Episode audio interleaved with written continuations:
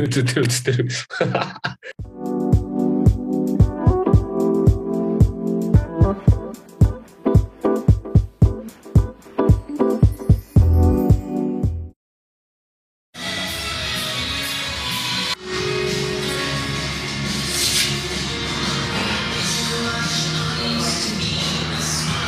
よろしく頼むはい、皆さんこんにちは、ケリーです。今日はですね、非常に素晴らしいスペシャルゲストをお呼び出しております。でチンにお住まいのチンの皇帝ということで、名前がちょっと今、ちょっと下ネタっぽいんで言えないんですが、旧チン王さんということで、今日はよろしくお願いいたします。あの、よろしくお願いします。もうどうでした？今回、帰国、一時帰国されて、奥さんとか、なんか言ってました？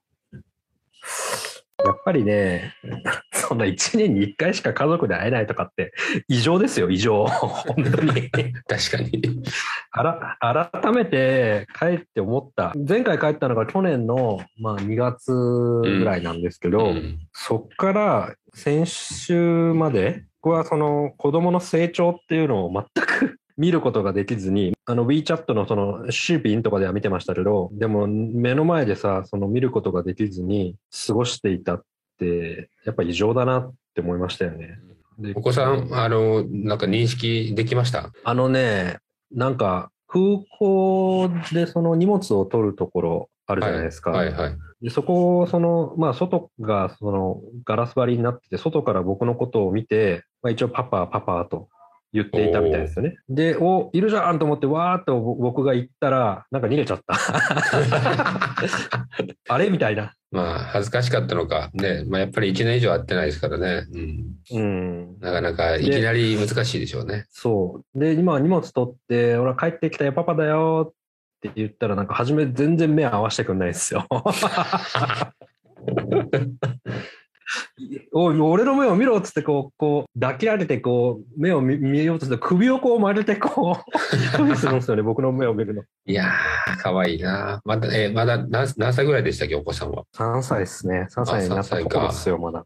あーうん、一番可愛い時ですね。2歳、3歳って。うんそうなんですよ。奥さんは何か言ってなかったですか？お前、ちょ、チンとか住んでないと帰ってこいと。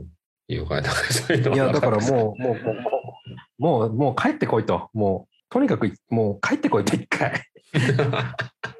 いう感じですよ。う。うんん。何は何でも。うん。まあまあ、それは、まあちょっとご本人的にはどうなのかちょっとわからないですけど、まあ普通は帰ってね、うん。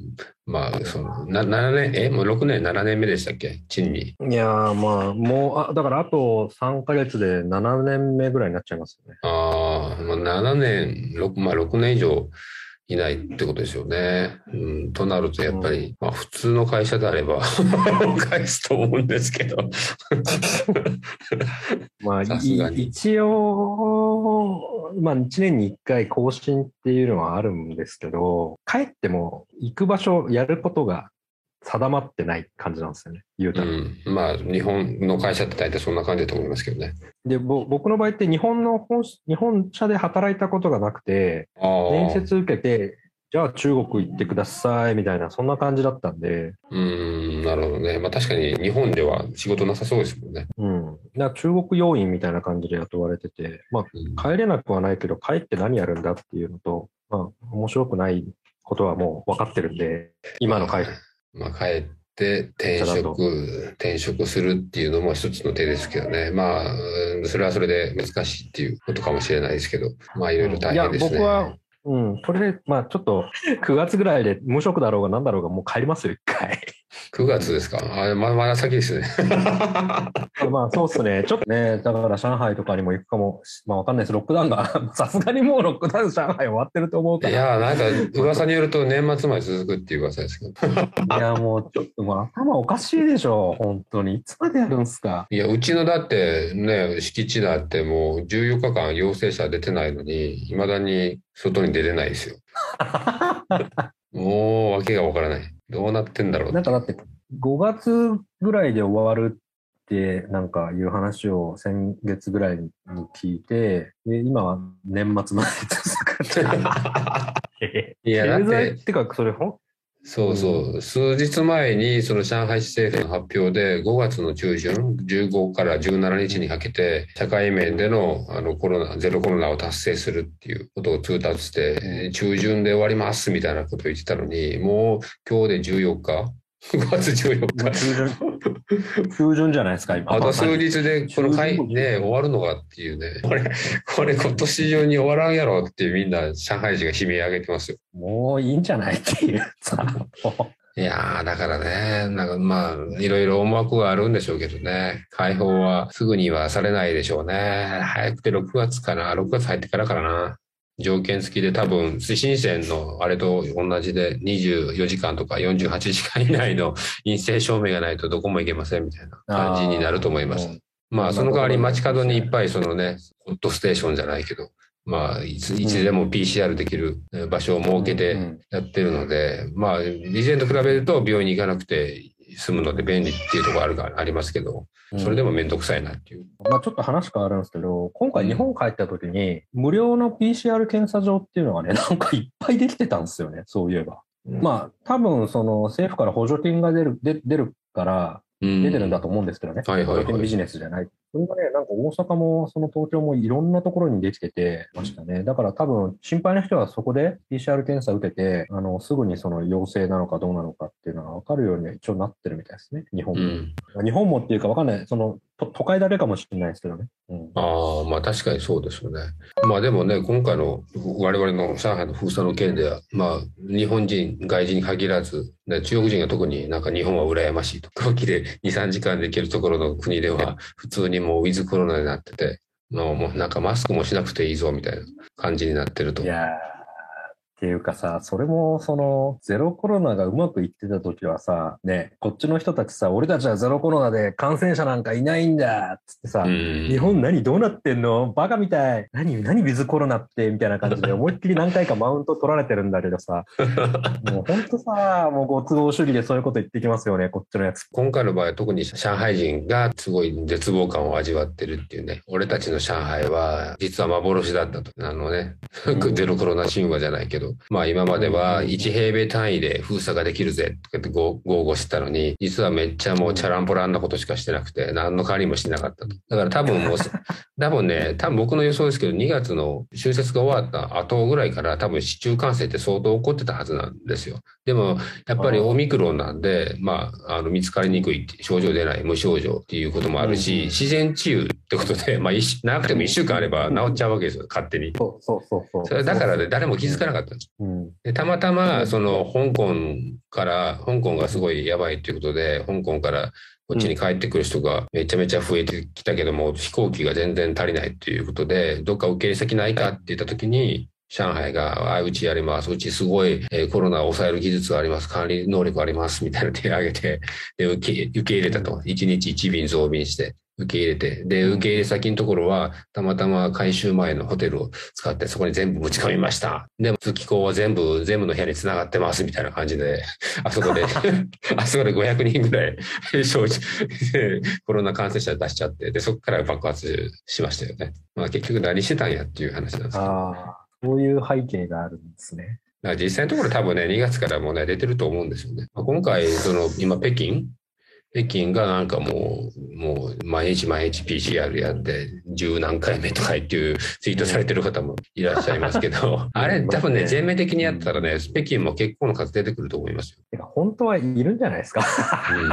うん、だから、まあ、南の広州とかなんかは、意外とね、その人数出てこなく感じで終わりましたけど、まあ、本当のとこどうかっていうのはちょっとわからないですよね。全全数やってみないと。うん。いや、でも、なんか、そう、だから、動画市でも、その、3月とか4月に賃単位で、どこどこ賃、どこどこ賃、どこどこ賃は今日は一斉 PCR だ、つって3つの賃単位ぐらいかな、でやってたけど、その中で本当にみんな陰性だったかって、正直もう今、怪しいですよ。だから、なんだろう、抗原検査じゃなくて、その抗体検査ってやったら、多分感染歴のある人って相当出てくるような気がするんですけどね。そうですよね。そうですよね。それはそう思います。でも、ウィズコロナに移行もなかなか難しいんじゃないですか？その、あの、日本うん日本の場合って、あの、ワクチンが何でしたっけ？えっと、なんとか RNA、M、M、あ、メッセンジャーワクチンですね。うん。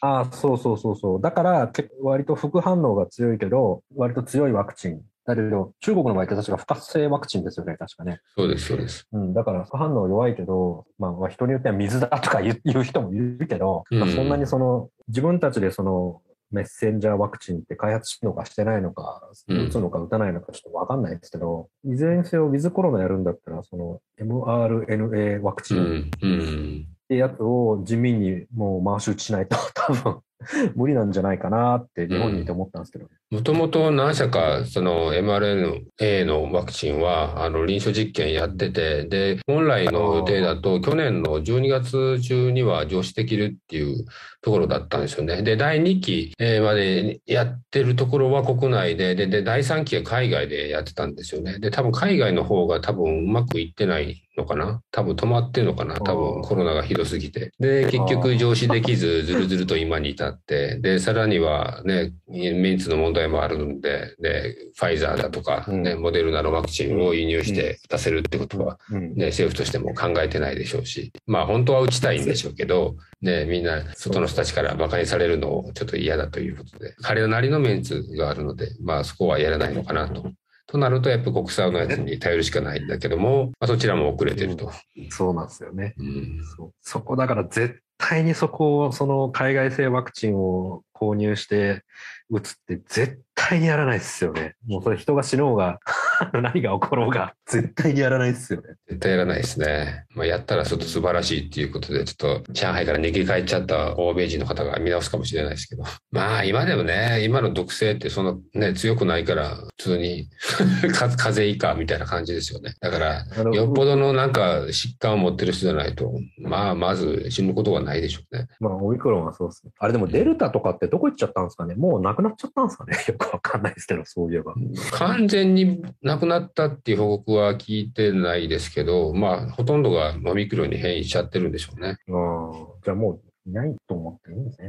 まあデルタの方が怖いですよね、正直。そうそうデデルタがそうし死人が重症化すると危ないっていうから、僕もだから、デルタぐらいまではそのゼロコロナ政策ってそうだよなって、こう割と納得感がいってたんで、うんその PCR 検査を受けたり隔離っていうのもまあしょうがないよねと。まあ初期のコロナもそうですけど、でも今、そのこのオミクロンに入ってなんか同じことをずっと続けてるのって、もう本当になんかこう、柔軟性ないなっていうか、我々から見るとそういうことになるんですけどね。まあ、彼らからしたら大真面目にね、やってるわけで、それを正しいとうん、思ってやってるし、まあ、実際問題でも中国の方のね、あの特性っていうか、あれを考えると、うんまああんまりこういうこと言うのもあれですけど、まあ普通に綺麗にね、手をきれいに洗ったりとか、そういうね、お消毒液で手を消毒したりとかっていうことを基本しない、しない人たちだから、まあ、トイレ行っても手洗わない人多いじゃないですか。多いっすね。多い。特にあの物流関係の人たちなんか、もうあんだけ毎日いろんな貨物触ってるのに手袋もしてないし、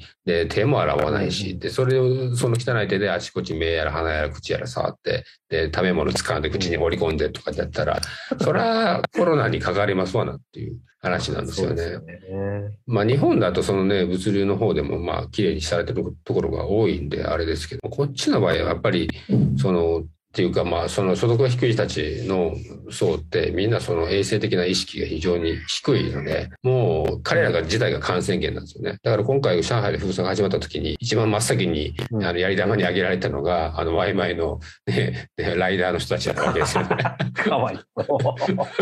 あいつらが運んでると。もしくは物流のあのうんちゃんだとか言ってことでやり玉に挙げられて、で、そっからなんか政府も、なんか、うわなんか、人民が声を上げて怒ってるとか言うから、あいつら取り締まろうって言って、うんちゃんをトラックの中に6時間、8時間閉じ込めて、PCR の検査結果出るまでは、ね、トイレも行かさないみたいな感じでね。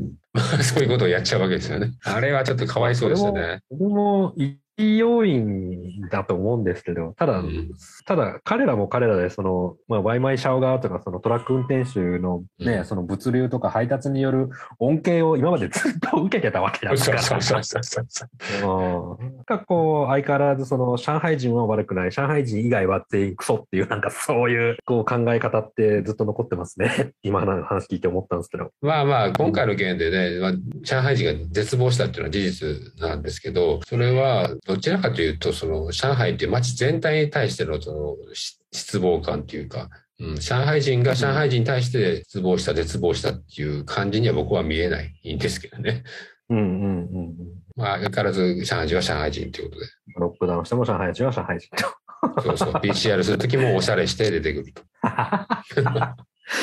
チンとは大違いだな、本当に。まあね、でもね、僕の住んでるとこもチンなんでね、あまあ要は昔は本当にスラム街みたいになったとこだったんですよね。まあそこにマンションを建ってあ、うん、立ち退きさせられそうになった人たちが抵抗して、じゃあ仕方ないからお前らが住むところを提供したるわって言って住んでるので、おじいちゃんばあちゃん多いんですけど、本当質悪いですよ、あの人たち、あの年代の人たち。学もな学もないし、人と、なんていうのかな、まあ、その痰を吐いたりとか、マスクしないで大声でギャーギャー騒いで、で、タバコを草むらの中にバーンと捨てて草が燃えてたりとか。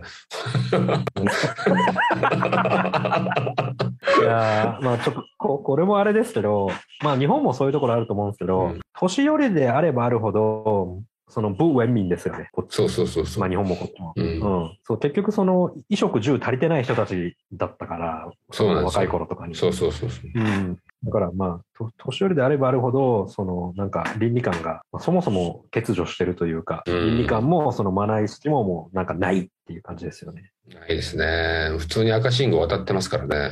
僕も、なんかだって、僕が郵便物パクられそうになりましたからね。老夫婦二人に。昔。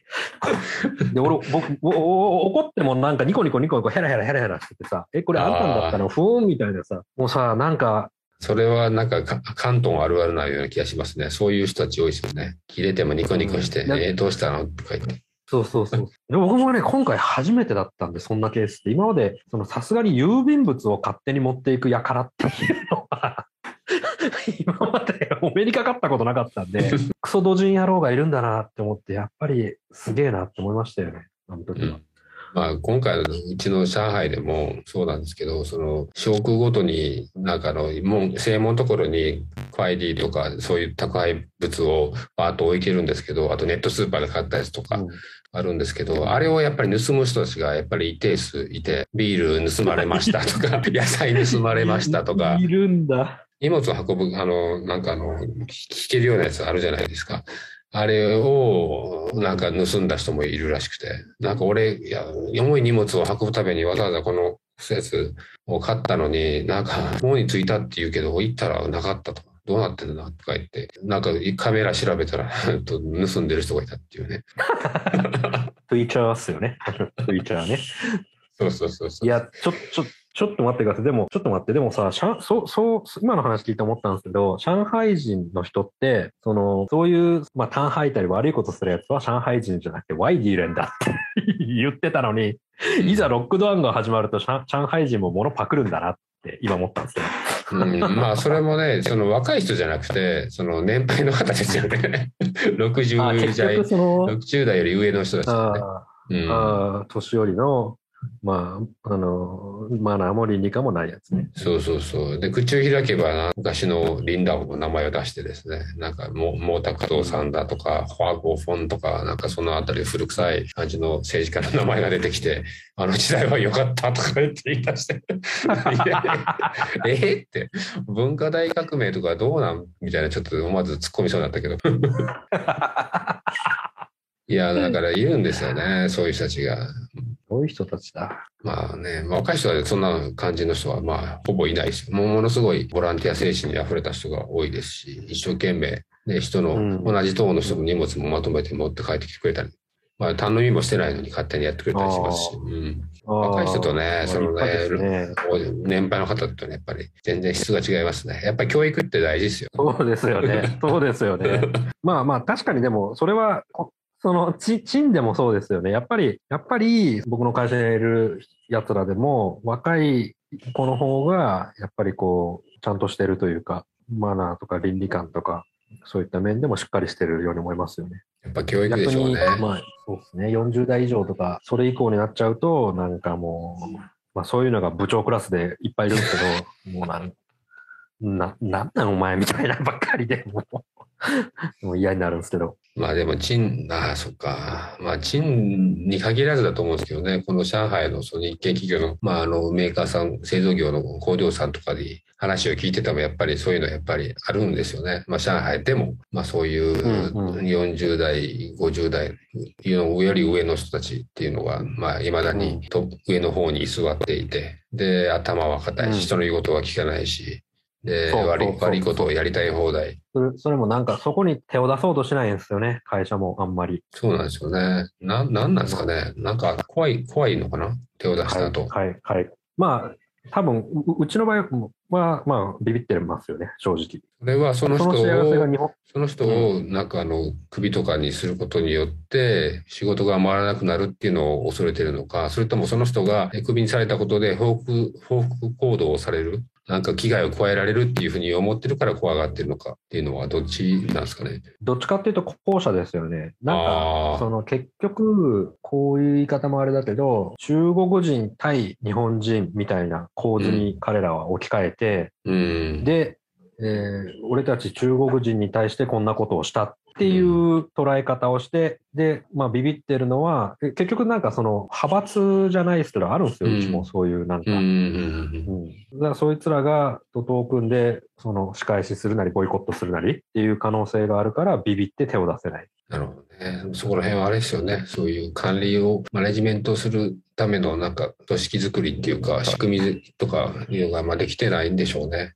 できてないですね。全然できてないですね。うん。多分ほとんど日系企業でも多分できてないと思いますけどね。ああ。で、そういう人たちが、結局仕事せえへんから、うん日本人にその幸せがまや困ってくるんですよ。うん。な で、僕たちはやってまます、やりました。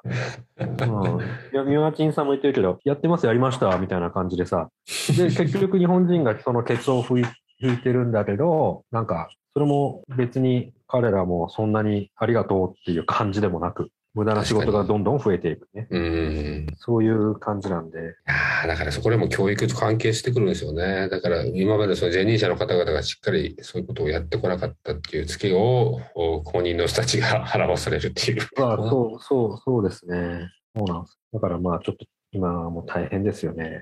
まあ、賃に限らずね、その大都市にも同じような問題はやっぱりあって、ここら辺はやっぱりなんかちょっと日系企業のマネジメント能力がちょっと低いなっていうことはちょっと思わざるを得ないですね。残念ながら。そうですよね。性善説なんですよね、結局。こ、こ、この、ここで、まあ、に日本以外の国はやっぱり性悪説で考えないとダメだと思うんだよなって僕思うんですけど。うん。まあ日本でもそうじゃないですかね。基本性善説ってでもやられたら場合返しだって、半沢直樹じゃないけど。まあ性善説でそんなビジネスとかうまくいくかなっていうね。いや、いかん気がしますけど。性性悪説で物事を考えないといけないなって僕は思うんですけどね。うん、その個人のその心の拠り所としては、その性善説をに依拠して、まあ人として、えーまともなことをして生きていくっていうことが大切だと思うんですけど、やっぱりこういうお金が絡んでくる仕事になってくると、やっぱり純子の性悪説をを用いて運用した方が、よっぽどその危機管理というか、まあリスクマネジメントはできるかと思うんですけどね。そうですよね。うまくいくと思うんですけどね。まあ、なんだかんだ言って、いろいろ性善説にしろ、性悪説にしろ、やりたいことはいろいろあるんでしょうけど、まあ、ビビってやらないっていう、あまあ、めんどくさがってビビってやらないっていうのが、まあ、大半なのかな。あそうそうそう。け結局そうなんですよね。まあ、良くも悪くもサラリーマン工場が、根性で、まあ、社社会人生活を送ってるという感じかな。そうですね。サラリーマン。うん、そうですよね。なんかこう、うん、腑に落ちないですね。結局、ケツ服の現場にいる僕らみたいな、なんで、本当に腑に落ちなくて。まあ、どこらどこいこの世の中ってすごい不条理で、そういうやつに限ってなかなか、えーいいいいポジションについて長生きしたりとかするんですよね。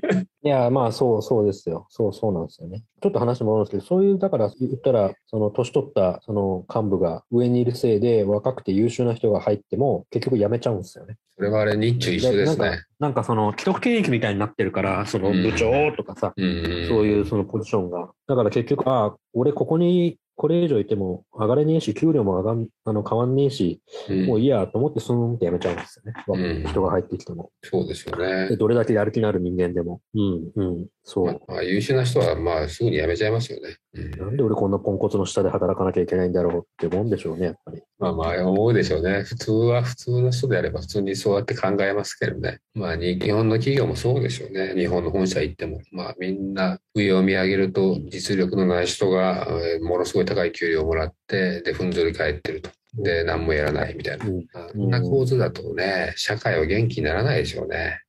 ですね。まあ、日本の会社がもう全部あの渋谷の緑の会社みたいな感じに なれば 変わってくるんでしょうけど。